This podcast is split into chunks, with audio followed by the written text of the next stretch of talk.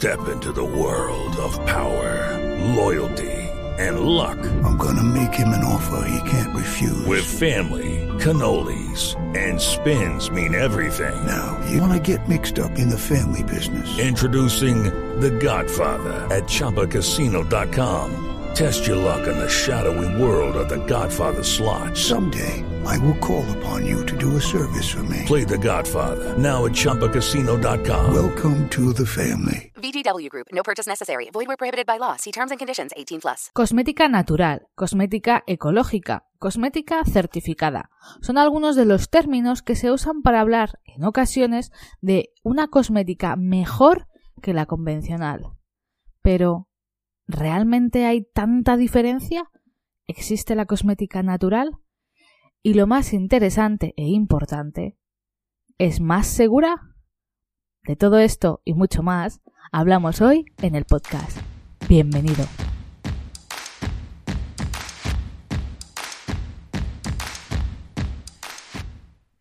Hola, soy Raquel Marcos, doctora en química, apasionada de la ciencia y autora del blog cienciaycosmética.com.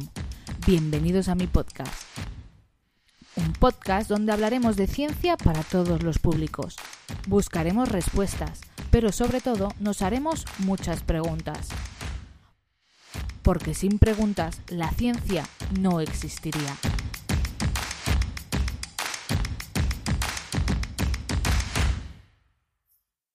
Hola a todos y bienvenidos de nuevo al podcast de Ciencia y Cosmética. Hoy tenemos uno de esos episodios que forman parte de la base de la regulación cosmética, ¿no? Porque debería ser algo imprescindible para cualquier persona que quiera hablar o que quiera saber un poquito más sobre cosmética y sobre la ciencia de la cosmética, que no se olvide de que existe el campo de la regulación.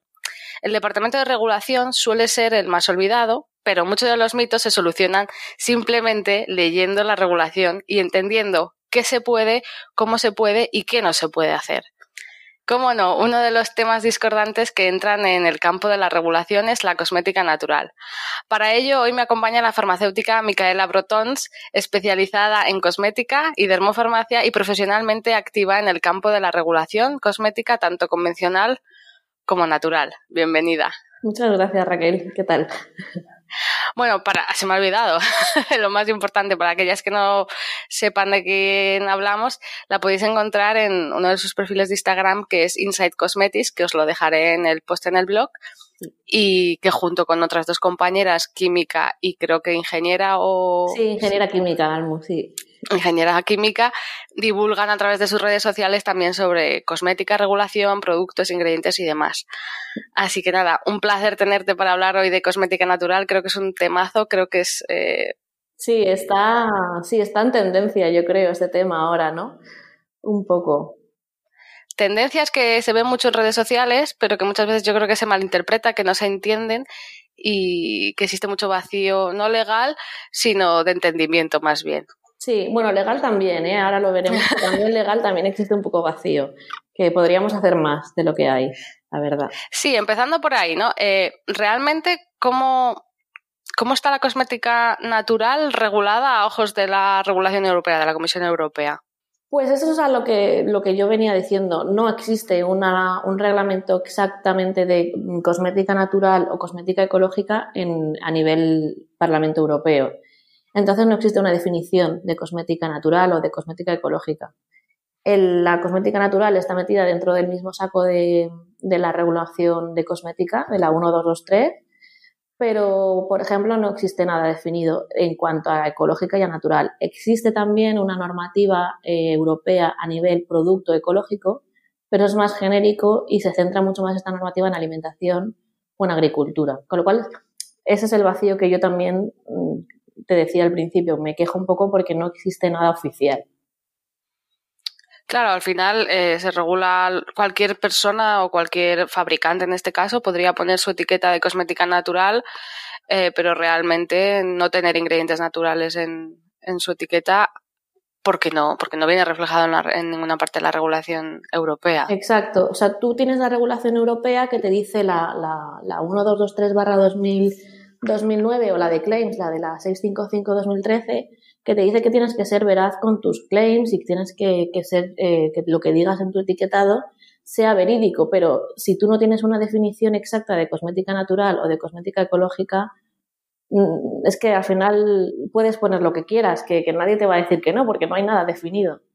Entonces, pues ahí entran productos que pueden decir y prometer que es cosmética natural, pero que, por ejemplo, a nivel el usuario que ya está más acostumbrado a ver ingredientes que, que, no, que no deberían estar ahí, o, o, decir que es cosmética ecológica y tener una mínima parte de algún ingrediente ecológico. Entonces ahí es donde yo me quejo de que no hay regulación europea, no hay una definición exacta.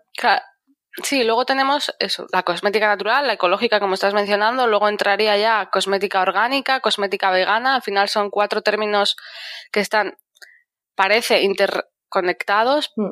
pero realmente significan cosas muy diferentes. ¿Cuál es la gran diferencia entre cada uno de estos términos? Bueno, yo cosmética orgánica y ecológica lo veo igual. O sea, la cosmética orgánica, yo lo, lo que veo que es que se ha hecho una mala definición de, o una mala traducción, perdón, de la, de la organic cosmetic. O sea, realmente es cosmética ecológica igual. Eh, entonces, luego tendríamos la cosmética ecológica y la natural, que, por ejemplo, siempre hablamos de que toda cosmética ecológica tendría que ser natural, pero no toda la natural tiene por qué ser ecológica. La ecológica vendría de que tiene ingredientes ecológicos, de agricultura ecológica, y la natural no tiene por qué tener esos ingredientes. Y la cosmética vegana quizás se relacione mucho, pero no tiene por qué porque tú puedes tener una cosmética vegana, que es la definición exacta es que no tiene ingredientes de origen animal, pues tú puedes tener una cosmética vegana de síntesis perfectamente. Exacto. No, no tiene bueno, de hecho, sí. Ocurre mucho con, el sector textil, puede ocurrir lo mismo, ¿no? Puedes tener una piel sintética y ser apto para veganos o tener una piel natural y ya pues no sería eh, apto para veganos. Exacto, o sea, no, no mm. tenemos por qué relacionarlo. Igual que tampoco tenemos que relacionar la cosmética casera con la cosmética natural. Eh, me está pasando últimamente cuando yo estoy criticando un poco la cosmética casera en el perfil porque no cumple con su normativa, que meten el saco a la cosmética natural. La cosmética natural no tiene por qué ser aquella que también está hecha en la cocina de tu casa. O sea, tenemos eh, fábricas, tenemos la industria cosmética y hay ciertas fábricas, como la que yo trabajo, por ejemplo, que nos dedicamos a cosmética natural, pero cumplimos con nuestras normas de higiene, con nuestras buenas prácticas de fabricación y no es cosmética casera. O sea, tampoco metamos en el mismo saco a la cosmética natural con la cosmética casera, porque incluso tú te, puedes hacer en tu eh, cocina una crema sintética totalmente casera, pero es sintética. O sea, no lo, tampoco lo, lo, confundamos porque se está confundiendo y mucho. Últimamente. Sí, bueno, estamos llegando al punto de creer que, la, que realizar tus propias cremas es igual de beneficioso que realizar tus propios pucheros, pero es que no tiene nada que ver. O sea, hacer una crema para una piel mm, atópica, para una piel sensible, para cualquier tipo de piel, sin tener conocimientos y tener las herramientas, las alas blancas, como tú mencionas en tu perfil, mm. la higiene, dista, dista mucho de, de, emular a lo que realmente es un cosmético producido en una fábrica con sus prácticas de fabricación y bueno, con su maquinaria y con toda la investigación que llevan detrás los, los propios formuladores. Exacto, exacto. Y con sus controles posteriores, su pH, sus controles microbiológicos, su todo. Pero bueno, es, es eso, es últimamente no sé por qué se está confundiendo, se está mezclando mm, cosmética natural con casera y evidentemente es más eh, cuando hablamos de cosmética casera, siempre la gente se dedica a hacer cosmética natural, que es más fácil, está más al alcance, pero no lo mezclemos, no, no, no mezclemos conceptos porque no. Porque la cosmética natural está totalmente regulada y está muy bien hecha en sus alas blancas, con sus controles y con su todo. O sea que ahí no hay, que no haya, que no entre el pánico de cosmética natural está ya mal hecha. Exacto. Eh, además, la cosmética natural hecha en casa no siempre lleva ingredientes eh, 100% naturales. El bicarbonato no es un, no es un ingrediente 100% natural. Se sintetiza en la industria, o sea que, bueno, la relación tampoco se debería hacer. Entonces, cuando muchas, eh, ves muchas, no divulgadoras, ven muchos perfiles en Instagram, en redes sociales, en YouTube, recomendando cremas eh, naturales certificadas. ¿Qué es esto de las certificaciones? ¿Qué son? ¿Son de carácter público? ¿Son de carácter privado? Pues exactamente son empresas privadas. Eh, bueno, eh, hace muy poquito que tenemos una ISO, eh, que eso se, me olvidó comentarte antes, es una ISO que intenta estandarizar conceptos por ahora, pero antes de esta ISO, entonces estamos intentando ya entrar un poco en, en, una norma ya más estandarizada, más pública, aunque las ISO no llegan a ser de todo pública. pero bueno, estamos avanzando. Pero hasta, hasta que apareció esta ISO, eh, la definición de cosmética natural y ecológica las hacían las certificadoras, que eran empresas privadas, y existían pues un montón. Y claro, cada una iba por su lado y yo soy Ecocer, tengo mi normativa y digo que la cosmética natural es X. Y yo soy BDIH y tengo mi otra normativa y digo que la cosmética natural es Y. Entonces era un poco un caos. Eh, entonces tú cuando te encuentras un cosmético con un sello, tienes que saber que es una empresa privada, que ha habido un intercambio monetario, o sea, es decir, que esto se paga, y que tiene una normativa que no está estandarizada, que es cada uno lo suyo. Es cierto que hace poquito, en 2016, eh, muchas certificadoras de gran peso, por ejemplo, Ecocer, fue también BDIH y alguna más que se me escapa, eh, crearon una norma común que es la norma Cosmos, que seguramente la, habrás visto por un montón de sitios. La norma Cosmos no es una certificadora, es una norma que, que, se agrupan muchas certificadoras para poner un criterio común porque era un caos, la verdad es que era una locura. Y, entonces ellos ahí ya definen eh, eso, lo que es cosmética natural, cosmética ecológica, pero siempre está dentro de un ámbito privado en el cual tú lo que tienes que es llegar, pagar y luego ya pues lo que venga después. O sea, no es y luego ya ajustarte a, a, sus estándares, ¿no? Porque exacto, exacto. Muchas de ellas te permiten cierto tanto por ciento de ingredientes sintéticos, cierto tanto por mm. ciento de ingredientes orgánicos. ¿Cómo, ¿Cómo suele ser? ¿Cómo podemos llegar a tener un producto 100% natural? ¿Es posible gracias a estas certificadoras o...? Sí, a ver, por ejemplo, yo me voy a centrar, como es la más usada y es la que más está agrupándose en, en todos los, cada vez más certificadoras están basando en esta norma, en la norma Cosmos, pues me voy a centrar un poco más en ella, porque si me tengo que explicar todas las normativas de todas las certificadas, pues estamos aquí esta mañana. No, se pueden encontrar eh, perfectamente en internet, las dejaremos linkeadas en el blog, eh, porque existen aquí en Alemania es muy común ver la Natru. De hecho, en la marca, en la marca blanca de los de las droguerías alemanas, yo creo que casi todos los, los cosméticos llevan Natru. Sí, el Aldi también aquí en España tiene. Y luego en España está Cosmos y que yo sepa también Bio Vida Sana. Esas dos son las más eh, habituales.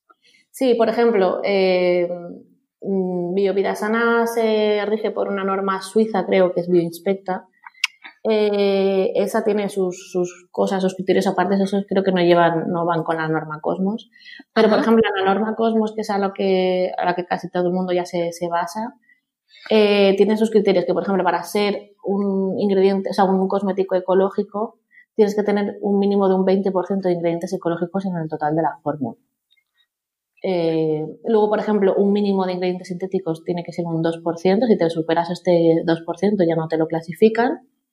Y luego, pues otras cosas que ya, ya ver en, en, los links, porque, claro, cada uno tiene su, su complejidad. Los perfumes no puedes utilizar perfumes sintéticos, tienes que usar perfumes que cumplan otra ISO, la ISO 9235, que es perfumes naturales, etc.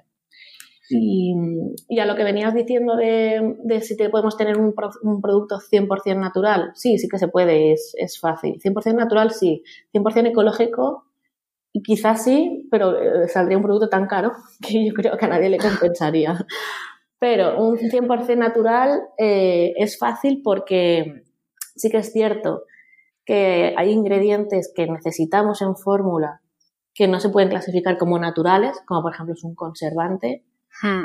Eh, pero tú puedes tener un producto sin conservantes. Si tienes un producto de bajo riesgo microbiológico, como puede ser eh, un producto que no tenga actividad de agua, es decir, un pintalabios, por ejemplo, o, por ejemplo, un producto que tú le añadas un, más de un 20% de alcohol, ya se, considera eh, dentro de, de, los que no, no hay riesgo microbiológico. El alcohol es natural, de hecho tienes alcohol ecológico.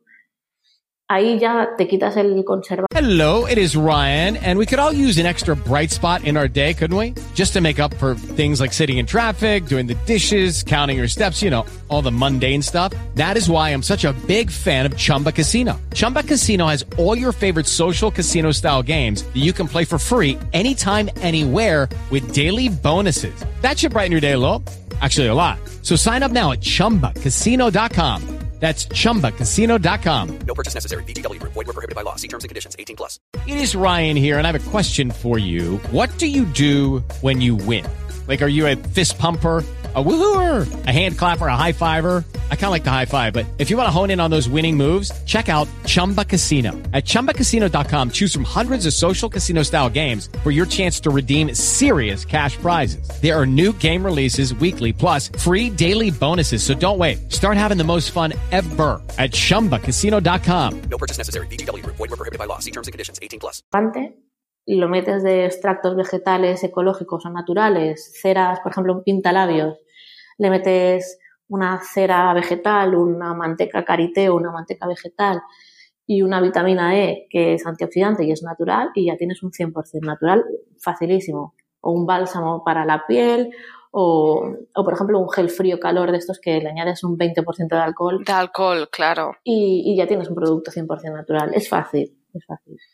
Sí, lo que pasa que yo creo que traspasarlo esto a la cosmética más eh, facial, más de tratamiento, es bastante más complicado, porque un 20% de alcohol Claro. o un producto solo basado en, pues eso, en mantecas o en, en fase que no necesite conservantes, es, com- es complicado, ¿no? De ahí que haya formulaciones tan complejas de encontrar como pues los, los pitalabios, eh, una crema hidratante 100% natural, baja en conservantes, es, es complicada, yo creo. Sí, no, claro, el conservante tiene que estar ahí. Es- también es lo que, si tú buscas un 100% natural, también es, tienes que entender que lo que vas a buscar es un producto bastante limitado. Entonces, Mm, eh, también hay que saber qué es lo que pedimos, ¿no? Entonces, si buscas un 100% natural, pues tienes que, aprender, que saber que no es una crema mm, preciosa, súper bonita, sino que va a ser o un producto que tenga muchísimo alcohol o un producto muy graso, porque se basará solo en productos grasos. mm. Y claro, otra pregunta es, nosotros, vale, tenemos un producto finalizado, lo catalogamos como, como cosmética, lo certificamos más bien como cosmético natural, etcétera.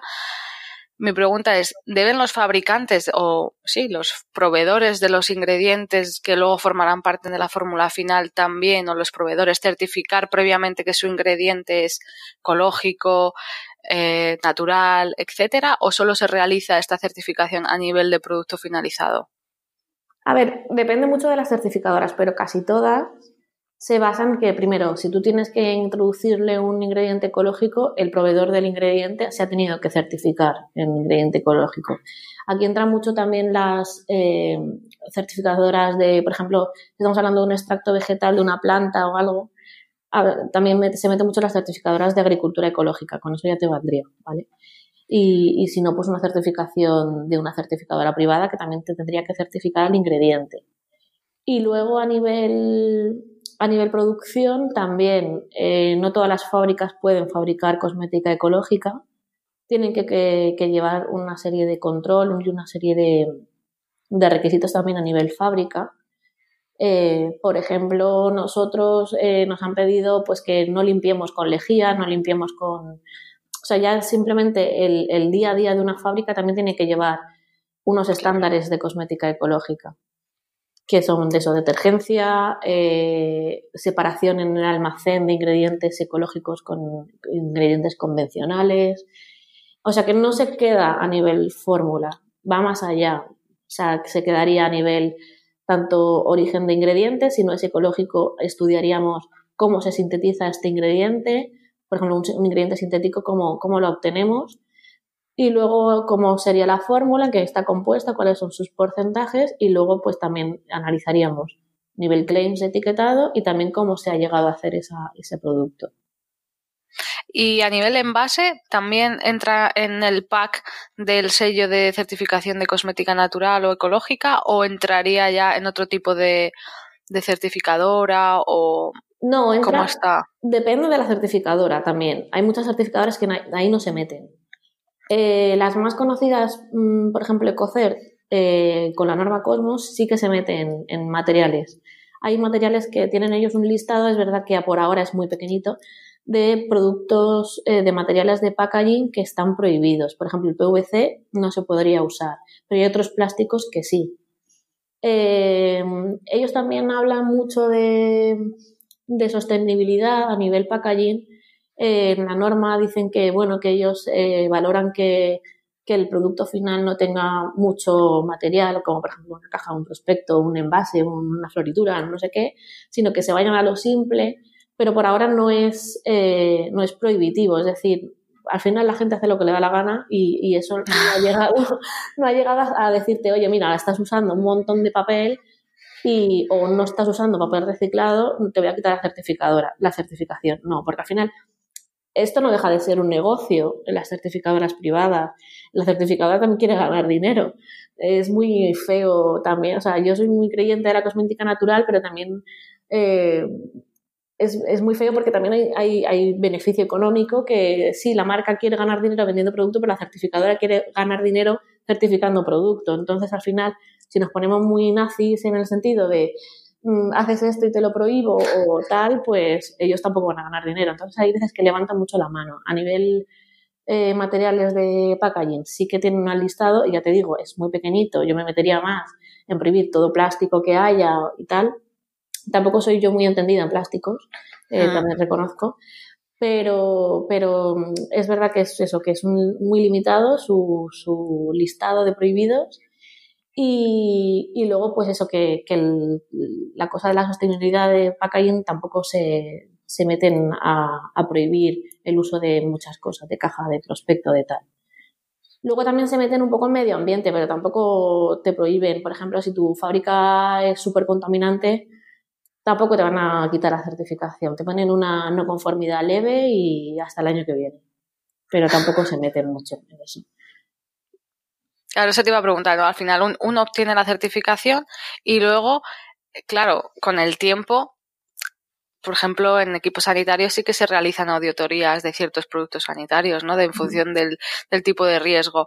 A las fábricas estas certificadoras les realizan de manera periódica auditorías para saber si cumplen o no con aquel estándar que le dieron en el tiempo pasado. Hmm, sí, sí, casi todas te, te vienen a auditar, eh, casi todas te hacen una auditoría anual o incluso dos veces al año tienes alguna, alguna auditoría y te miran, pues eso, producto, te miran producto, te miran proceso, te miran todo. Em, ya te digo, es como si fuera una, pues como una auditoría de, de sanidad, pero mucho más light es bastante, porque te hacen una, una visita a fábrica, te hacen una visita a planta, te miran que, sobre todo, que, que, cumplas las buenas prácticas de fabricación, que es lo mínimo, y luego que cumplas también con un poco tu, los estándares suyos propios.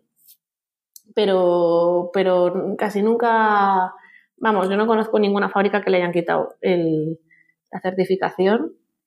Mm, y bueno, y que muchas veces que, que son, son muy permisivos, ya, porque además es eso, que es lo que os decía, que, que es, hay un poco de negocio también por detrás.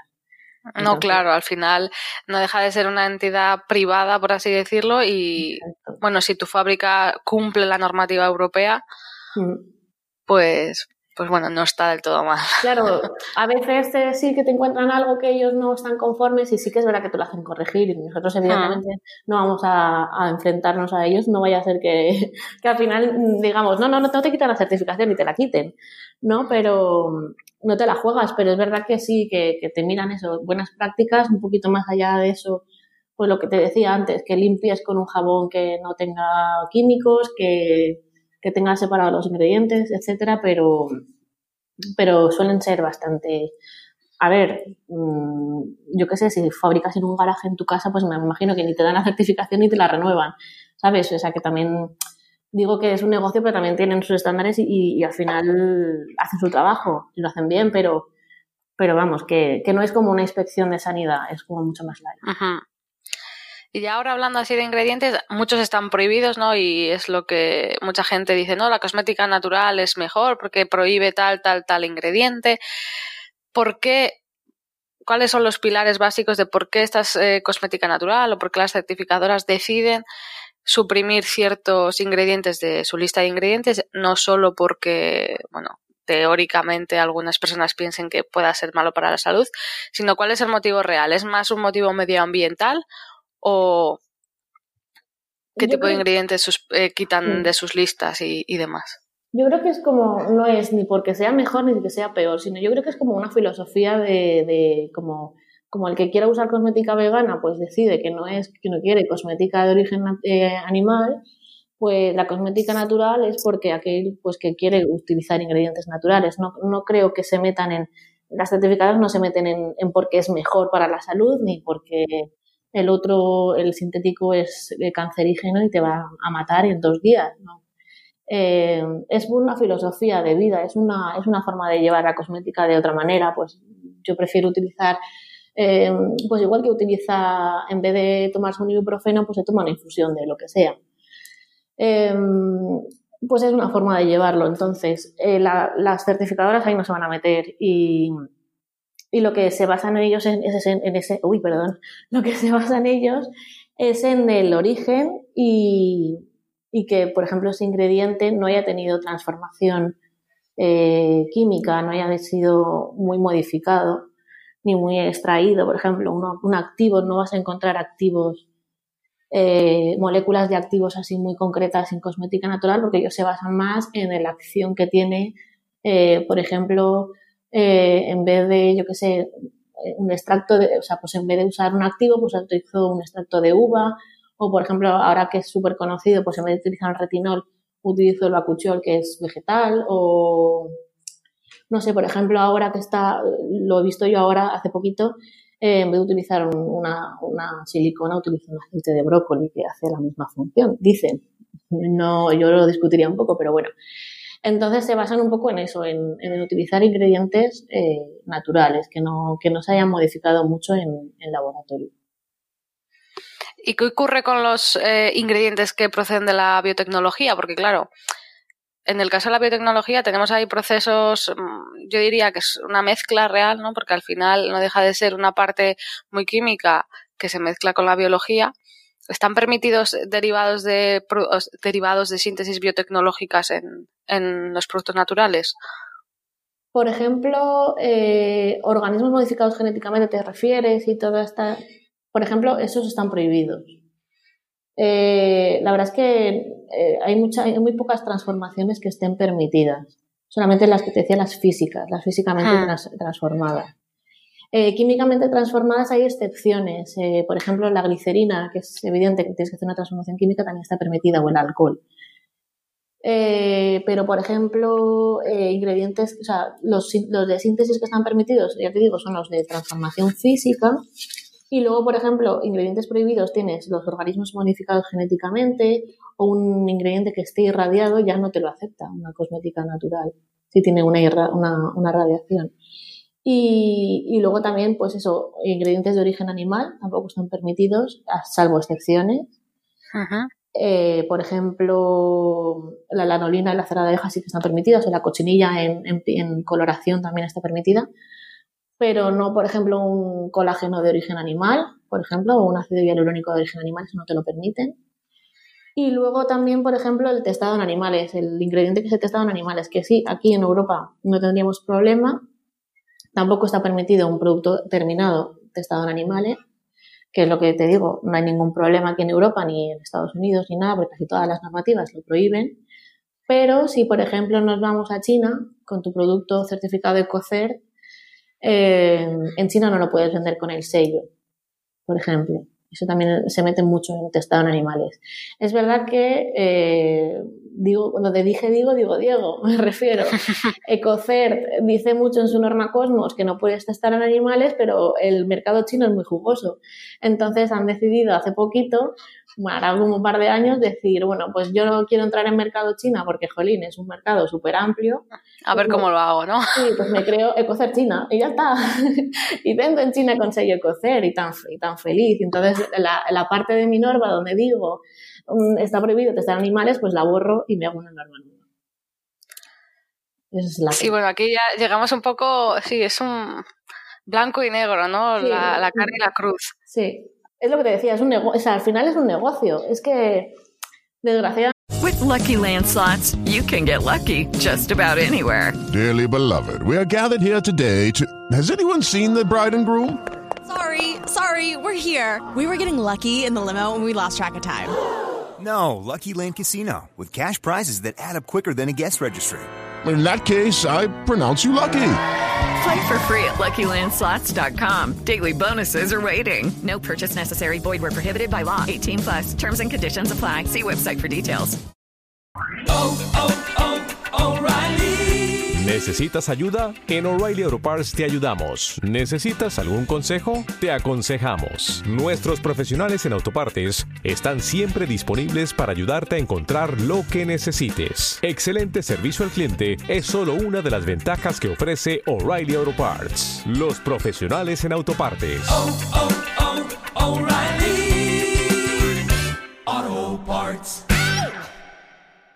Realmente lo es y por eso yo me vengo al inicio del, del, podcast. Mm, pido, por favor, no creo que nos esté escuchando nadie de, que haga reglamento europeo, pero necesitamos una definición europea oficial, pública, que, que, defina todas estas cosas, porque yo soy muy creyente de la cosmética natural y me gusta mucho. Soy usuaria y soy productora. Y me gusta mucho, también utilizo cosmética de síntesis, pero me gusta mucho la cosmética natural. Pero a veces con estas cositas, pues mm, nos, va, o sea, nos echan por tierra muchas cosas que hemos conseguido, sobre todo a nivel producción. O sea, es que hay productos súper buenos en el mercado que consigues que al final, encima, el proceso de certificación muchas veces se hace muy pesado y muy largo. Y cuando ya lo consigues, de repente descubres que Cocer ha hecho esto o que, no sé, o que ha certificado por otro lado otro producto que, joder, lleva fenoxietanol y ¿qué has hecho? O sea, ¿por qué, a esta grande le haces esto y a mí me estás mmm, hablando mal y pronto puteando por todos lados, ¿no? Entonces necesitamos eso, una norma estandarizada que hemos empezado con la ISO, pero que no es pública del todo, pero bueno, es un paso que ya agrupemos algo y que haya algo estandarizado, pero necesitamos algo público, una norma pública que diga eh, la norma la cosmética ecológica y natural es así y amén y no hay discusión y entonces le daremos fiabilidad a la cosmética natural. Sí, eh, eso es clave porque realmente el consumidor ve cuatro o cinco sellos diferentes, mañana sale otro sello, otro sello diferente y piensa que si su producto cosmético no lleva tal sello, pues no merece no es de igual calidad, etcétera, y al final, lleve el sello o no lleve el sello, están todos regulados por la, por la misma normativa, todos se regulan igual y todos se tienen que poner al mercado siguiendo las mismas pautas. Exacto. Y luego yo lo he visto en mercado también de si mi producto no me lo certifica nadie, pues yo me creo mi propia certificadora. Y entonces de repente creo el certificadora, mira, Micaela Brotons, mm, certificadora de cosmética natural. ¿Qué normativa tienes? Pues mira, que le pongas Mm, lo que quieras y ya está, y te pongo el sello. Entonces eso también es, a veces mm, yo he visto en, centros comerciales o en grandes superficies estanterías enormes de cosmética ecológica y me he encontrado cada cosa que, dices, yo que estoy acostumbrada a, ver formulaciones, no, no entra, no entra en, en, por ejemplo, los estándares de la norma Cosmos, que es la más, la más usada. Y te pone nerviosa porque dices, jolín, encima la cosmética natural y la cosmética ecológica, eh, para fabricarla es muy cara. Entonces, a nivel mercado final, una cosmética ecológica de 2 euros a mí me choca mucho, ¿vale? Porque no sé cómo lo hacen. Si hay un ingrediente que ya te cuesta 2 euros, ¿no? Entonces, claro, la competencia que tienes, que tú te las curra un montón, que tú has hecho una fórmula muy chula, que te has gastado una pasta pagando a Ecocer para tener el sello, llegas al mercado, es verdad, tu crema pues puede costar 30, 40 euros porque, jolín, el gasto que hay detrás es inmenso, te lo ponen en un lineal, en una, en una grande superficie, junto con otras que dicen que vale, que sí, que es ecológica, pero que no tiene ningún tipo de nada. O sea, tú la lees, es una cosmética normal, con su fenoxitanol, con su aceite mineral, que no es ni peor ni mejor, pero es más barato, eso es verdad. Entonces, y te vale, esa crema te vale 2 euros. El, el cliente final como ve el neón que pone cosmética ecológica, lo meto en el mismo lineal, pues me cojo la de 2 euros en vez de la de 30. Entonces, ostras, pues da rabia, ¿no? Da rabia sobre todo por el trabajo que hay detrás. No, claro, porque para o sea, muchas veces que sí que sale en redes el tema de los, del precio, ¿no? De cuánto debe costar un producto, etcétera. Mm. Eh, yo creo que es interesante hacer entender que el producto cosmético sí que lleva mucho marketing detrás y mucha publicidad y de ahí engrosa mucho el precio, mm. pero también es verdad que también engrosa el precio cuánto, cuánto lo te produzcas, Exacto. el tipo de ingredientes que tú tengas y, y al final y la calidad de los mismos. Eso también engrosa el precio del producto. Y el lote yo creo que y el envase no el tipo de envase que tú tengas. No es lo mismo un, un plástico que un vidrio. Exacto.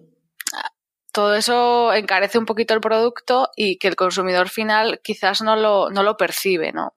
Claro, eh, ellos, a veces tú te lías un poco con el precio pensando pues eso, que por ejemplo, ahora ha salido, una L'Oreal ha sacado su propia línea de cosmética ecológica. Evidentemente no es lo mismo eh, L'Oreal que hará, no sé, toneladas de lote. Exacto. Que un cliente que yo con el que yo trabajé que hace, no sé, 300 unidades de lote. Evidentemente no es el mismo precio. No, no, es mucho.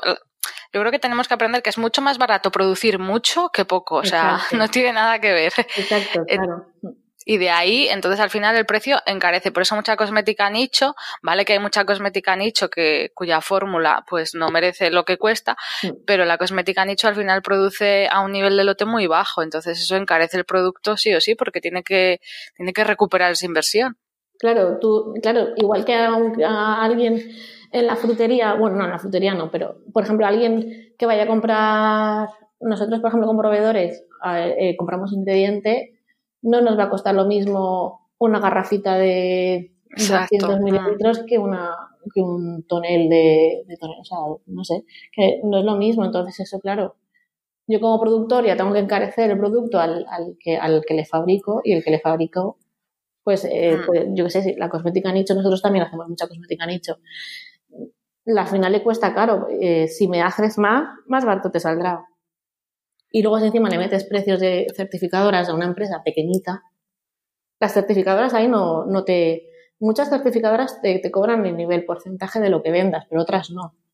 Por ejemplo, BDIH sí que te, te, te cobra por, por tanto por ciento que tú ganas. Entonces ahí se puede equilibrar. Si es una, eres una cosmética pequeñita, pues vas a pagar menos. Pero Ecocer tiene sus tasas y sus tasas son para ti que como para L'Oreal. O sea, entonces, eh, cuando veáis un producto con sello, eh, lleva mucho coste detrás, no solo el fabricar, sino también el, tema regulatorio y el tema sello ecológico, que es muy caro, es porque te, Ecocer te cobra por todo, te cobra por ingrediente que le metas, por ingrediente que verifiquen, por fórmula que verifiques, por etiqueta que verifiques, por packaging que verifiques, entonces al final se va sumando, se va sumando, y si eres una cosmética nicho con sello, pues no te quejes si vale 40 euros la crema, porque lleva mucho detrás, muchísimo. Hmm. Y además es que mm, esto es como cuando enciendes el horno, ¿no? Que tienes eh, para cocer un pan. No vas a cocer un pan, no metes ahí todo lo que te entre para aprovechar ese calor. Cuando enciendes la fábrica, cuando, cuando, cuando enciendes la máquina, tienes que sacarle el mayor rendimiento posible. Al final eso es un coste energético también a nivel de fábrica, que cuanto mayor sea el volumen que se produce, pues menos coste eh, te genera. Y Exacto. eso es al final, eh, vamos, ganancias y pérdidas. Es, Mm, Exacto. y luego tendríamos ya por último los eh, típicos test que, que pasan los cosméticos, que son idénticos tanto en los cosméticos eh, convencionales como en la cosmética natural. Así, de manera corta, ¿cuáles son los más habituales que se realizan a nuestros productos cosméticos? Bueno, eh, claro, la cosmética natural primero tiene que cumplir la, normativa cosmética no- normal, ¿no? La, la de la 1223 barra 2009. Entonces, eh, bueno, como obligatorios tienes el- la evaluación de seguridad o el PIF o el expediente de seguridad, que tiene muchos nombres. Es lo mismo, es un, es una, un estudio de la seguridad de los ingredientes, es a nivel bibliográfico y es una cosa que tienes que tener obligatorio, eso siempre. Y luego tienes que tener el alta en el portal europeo. Bueno, eso no es un estudio, es simplemente eh, a nivel regulatorio, pero es obligatorio también, que es como darle, como hacerlo legal, el producto cosmético lo das de alta en una especie de Facebook de, la cosmética, como así decirlo, que lo subes, subes las características y ya, y ya lo tienes registrado. Registrar un cosmético es muy fácil. Y luego, por otro lado, estudios tienes, pues normalmente se hace un challenge, un challenge test, que lo que es es valorar eh, la eficacia de un conservante, o sea, saber si el conservante que tú le has añadido es, va a aguantar a una contaminación. Es un producto que a, a ese producto se le somete a una carga microbiológica muy grande y lo que hace es el producto ver si, si ese micro, o sea, si ayuda a, a que se expanda el, micro, el, el, lo que es crecimiento. El, el crecimiento exacto o que, o que lo inhibe. Entonces, si lo inhibe, perfecto, lo ha pasado y, y se puede comercializar. Eh, otro estudio que se hace normalmente es la estabilidad, que lo que lo hacemos es someter a, a, temperaturas extremas y a condiciones extremas durante un tiempo definido. Y, por ejemplo, temperaturas eh, de 40 grados, temperatura de frío. Y si el producto es estable, pues, pues definimos un poco la caducidad, incluso no podemos incluso no ponerla obligatorio. Entonces estableceríamos el PAU, que también es el, lo, de la, lo del tarro abierto, que también se, se estudiaría, de que cuánto tiempo de, de, meses puede estar abierto el producto. Y luego hay otros test de, a nivel de claims, que son, por ejemplo, un test de uso. Mm. Un test de uso es simplemente que en voluntarios le llevas el producto, se lo llevan a casa con un cuestionario y ellos puedes ahí definir un poco con los claims que quieres tú establecer. Eh, si tú tienes, por ejemplo, un, no sé, un antiarrugas, pues pues ahí puedes definir un poco los claims si, si, el, pues, si la persona que ha utilizado el producto en el test de uso pues te lo, te lo certifica, que son estos test que vemos en letrita pequeña de cuando hablamos de un producto antiarrugas verificado en una población de 50 personas, de, tan, de mujeres de 50 personas, suelen ser test de uso. Eh, tenemos también, yo que sé, un montón, el patch test también, que es muy famoso, que es eh, cuando vemos un claim de testado dermatológicamente en el, en el envase es que ha pasado un patch test, que es eh, en voluntarios también. Eh, se le aplica el producto y se le pone un, un parche oclusivo para someterlo como más a mayor concentración el, producto para que si le da alergia, por ejemplo, eh, ese producto no pasaría ese patch test. Entonces, si la zona donde se ha puesto el producto está bien, y un dermatólogo lo verifica, pues ya tienes tu claim de testado dermatológicamente. Tienes un montón de test y luego ya están los clínicos, los de miles, miles y millones. Pero Sí, bueno, pero eso ya son un poquito más eh, a nivel ya privado de la propia empresa. Exacto. O de, para sustentar, por así decirlo, el reclamo o la reivindicación cosmética. O sea, nos tendríamos que quedar pues como obligatorios pues en la evaluación de seguridad, sobre todo, eh, la estabilidad también se hace mucho y el challenge. Eso serían como los más. los que, los que pasan casi todos los cosméticos. Y ya volviendo un poco más a la cosmética natural y a todo esto del medio ambiente. ¿Qué tipo de cosmética es realmente más sostenible? ¿Se meten las certificadoras en, en evaluar realmente la sostenibilidad de cada uno de estos ingredientes? ¿O es un tema que todavía está Está todavía... Por, realizar. Sí, exacto. Yo, a ver, ahora mismo sostenibilidad, pues lo decían, lo decíais vosotras también en, la cuenta, tanto tú como, como Amparo de Nuclear Beauty, que muchos ingredientes ecológicos o naturales son súper poco sostenibles, porque me acuerdo Amparo que hacía eso del agua de rosas, que decía que para hacer un agua de rosas un litro pues había que utilizar un mogollón de rosa. Entonces. Sí, eso da como 5.000, yo no sé si eran 5 toneladas, no sé. No sé. Para obtener al final eso, un, un litro. Un, sí. Entonces, claro, ahí en ese sentido no, no es sostenible. Pues claro, evidentemente no, pero. Eh, a ver, las certificadoras están empezando a meter, sobre todo la norma Cosmos, en, en sostenibilidad. Eh, hablábamos antes de, por ejemplo, se mete un poco, que es verdad que no es ni permitivo ni prohibitivo el utilizar más o menos packaging, pero, pero ya se está metiendo en ello. O, por ejemplo, la contaminación de una fábrica no es ni permisivo ni, prohibitivo, pero eh, te, mira, por ejemplo, los consumos de luz o, eh, el tratamiento de aguas que tengas. Que digo yo que a la larga lo, lo, lo, lo ampliarían, me imagino, espero. Pero, por ejemplo, eh, hace poquito, el año pasado, se metió en lo que es la RSPO, o sea, lo que son el aceite de palma certificado con la RSPO, que yo hablé un poquito en, el perfil, es un poco, eh, está un poco en tendencia porque habla del aceite de palma que eh, es sostenible o no es sostenible, pues hablando del Amazonas. Entonces ahora muchos ingredientes cosméticos derivan del aceite de palma, muchísimo. No solo, no solo el, el ingrediente que tengas un incipal oil, no sino yo No, no, muchísimos esteratos y todo esto eh, vienen de derivados del aceite de palma. Exacto. Yo creo que es interesante que sepa la gente para poder producir aceite de palma el problema está que tienes que deforestar el bosque, lo tienes que quemar y luego tienes que producir tu, tu palma. Mm. Entonces eh, te estás cargando al medio ambiente unas hectáreas, eh, bueno, eh, brutales. Sí. Mm. Pues ahora, bueno, se creó hace poquito, bueno, hace poquito, no sé cuánto hace que se creó, pero eh, como una especie de, asociación, no es que no sé si llega a ser una asociación, pero bueno, es la RSPO, por ellos lo definen como una mesa redonda, en el cual eh, fomentan eh, la sostenibilidad a la hora de obtener aceite de palma. Entonces, ellos han creado el criterio CSPO, que significa que el aceite de palma que tú has obtenido es sostenible, es decir, que sí has hecho una deforestación, pero luego has vuelto a, plantar, ¿no? Como quien dice, o sea, me cargo esto, pero lo vuelvo a crear.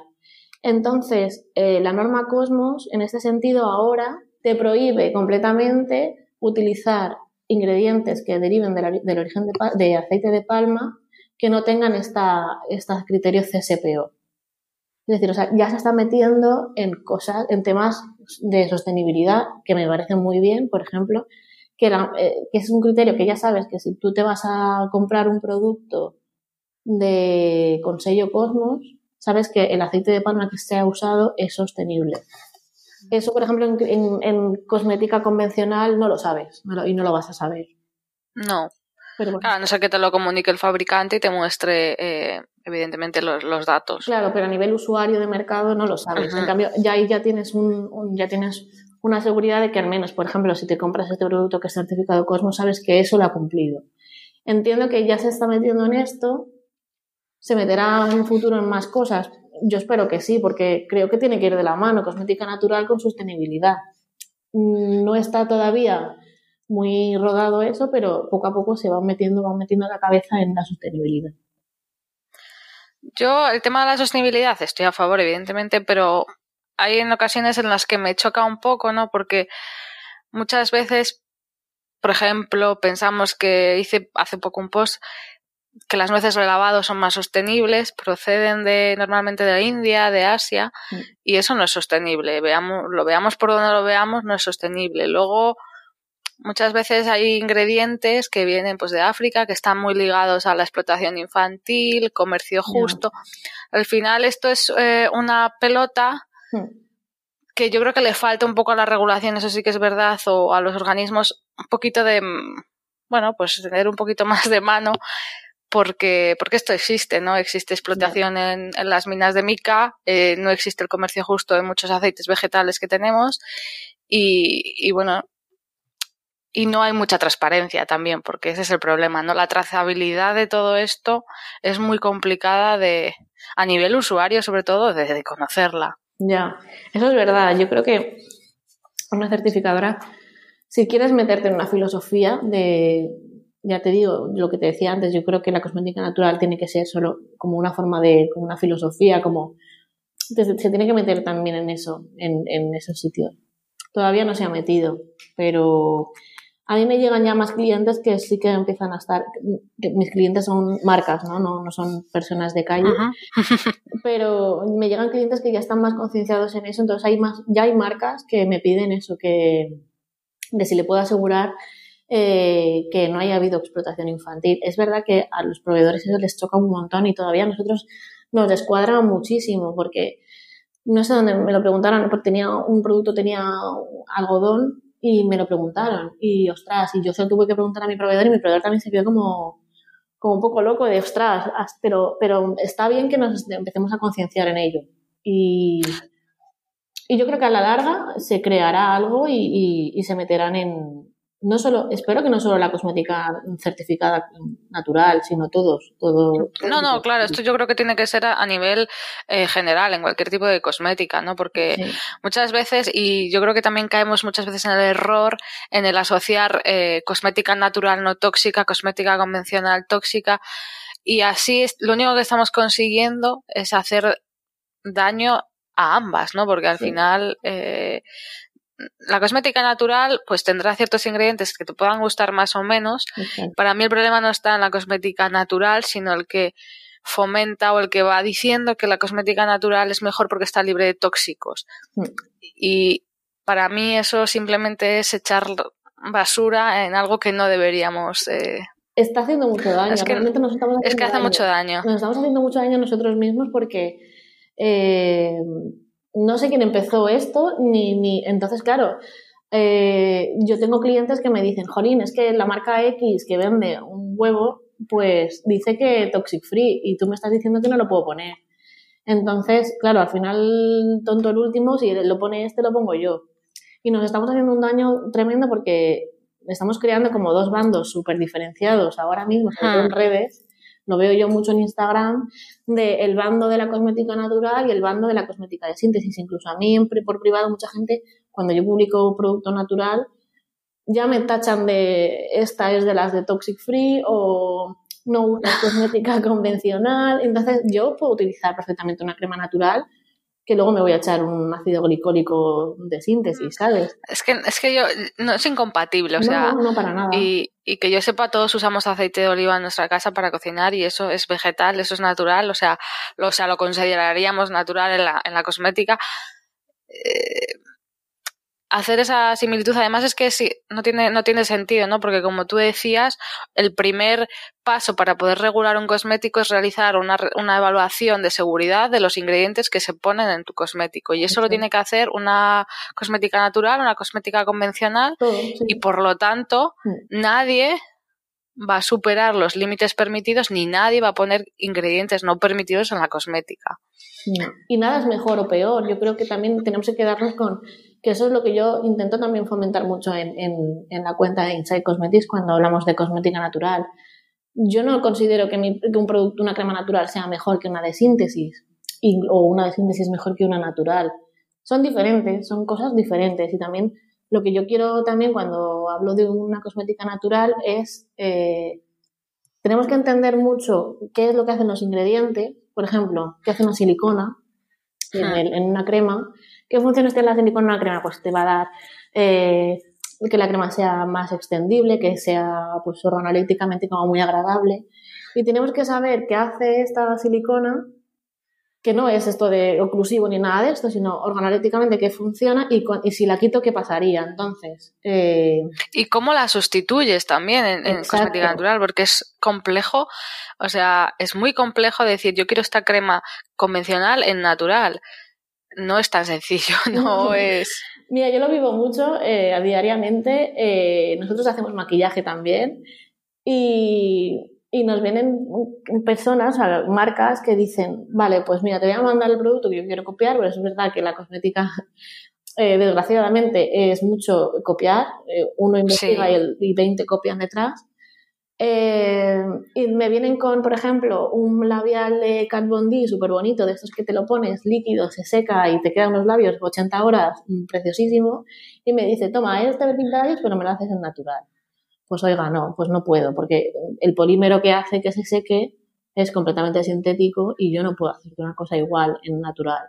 Entonces, por eso yo en, en, en cosmética, o sea, cuando, cuando hablo de cosmética natural, tenemos que aprender a saber qué es lo que hace el ingrediente que quieres quitarle entonces qué efectos no vas a tener después, o sea, cuando se lo quitas. Por mucho que tú la, eh, hablaba antes del aceite de brócoli, por mucho que me venda el proveedor que el aceite de brócoli es el sustituto natural de la silicona, no vas a llegar a tener una cosa igual. La silicona tiene una, una investigación detrás, hay mil millones de siliconas diferentes con mil millones de efectos, y yo la veía añadir un aceite de brócoli, o, pues evidentemente va a ser un- una crema un poquito más grasa, entonces hay que aprender un poco que ni es mejor ni es peor, son diferentes. Y, y saber qué es lo que buscamos y saber qué es lo que queremos.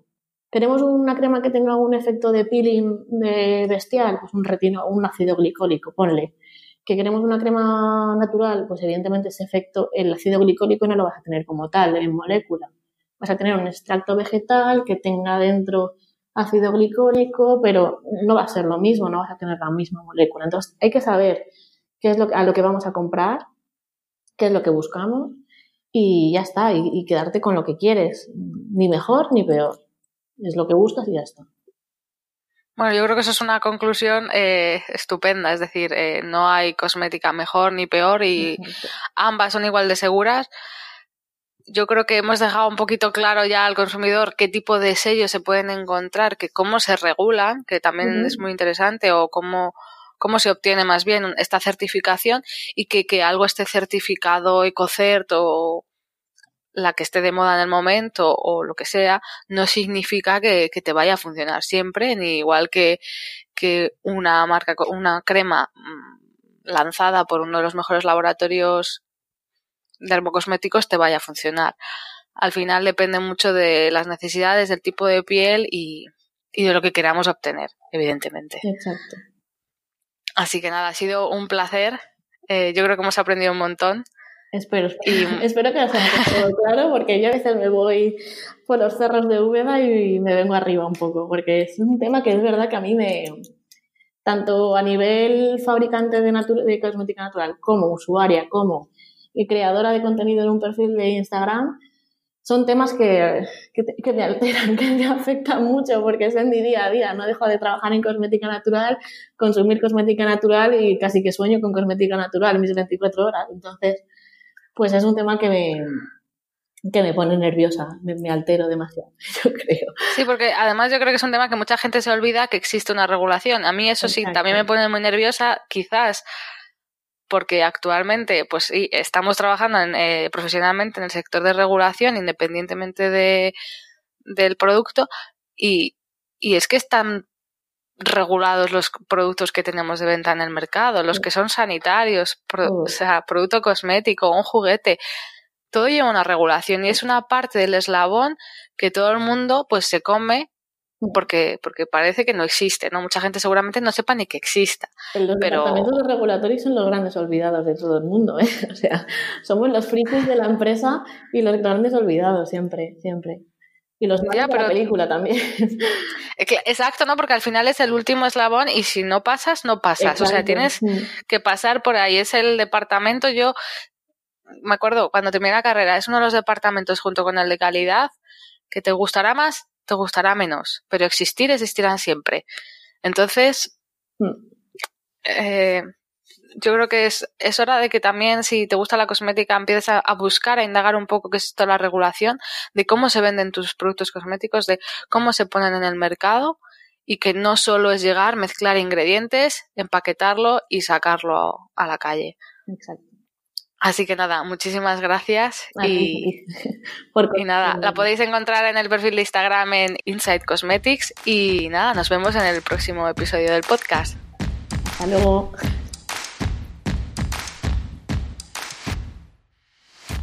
Si te ha gustado este podcast, no dudes en compartirlo, dejar un comentario en cualquier plataforma o regalarme 5 estrellas en Apple Podcasts.